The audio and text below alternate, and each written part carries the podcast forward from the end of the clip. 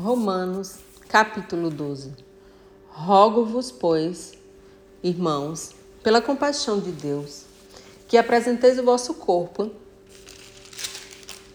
em sacrifício vivo, santo e agradável a Deus, que é o vosso culto racional.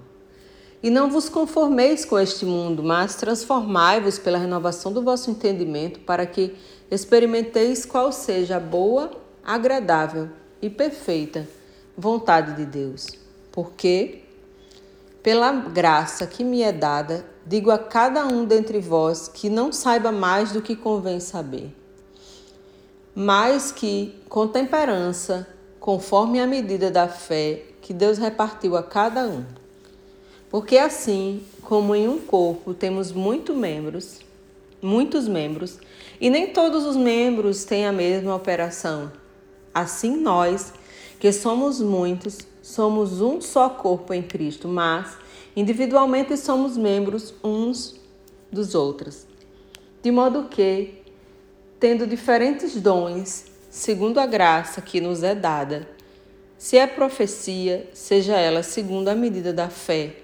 Se é ministério, seja em ministrar. Se é ensinar, haja dedicação ao ensino ou o que exorta, use esse dom em exortar. O que reparte, faça-o com liberdade. O que preside, com cuidado. O que exercita misericórdia, com alegria. O amor não seja fingido. Aborrecei o mal e apegai-vos ao bem.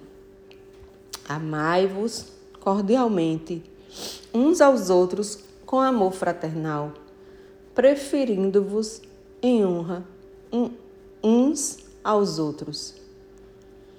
Não sejais vagarosos no cuidado, sede fervorosos no espírito, servindo ao Senhor. Alegrai-vos na esperança, sede pacientes na tribulação, perseverai na oração. Comunicai com os santos nas suas necessidades, segui a hospitalidade. Abençoai aos que vos perseguem. Abençoai e não amaldiçoeis. Alegrai-vos com os que se alegram e chorai com os que choram. Sede unânimes entre vós. Não ambicioneis coisas altas, mas acomodai-vos às humildes. Não sejais sábios em vós mesmos. A ninguém torneis mal por mal. Procurai as coisas honestas perante todos os homens. Se for possível, quanto estiver em vós, tende paz com todos os homens. Não vos vingueis a vós mesmos, amados, mas dai lugar à ira. Porque está escrito: Minha é a vingança, eu os recompensarei, diz o Senhor.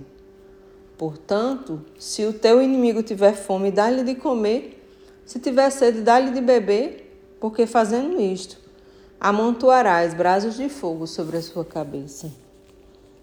Não te deixes vencer do mal, mas vences o mal com o bem.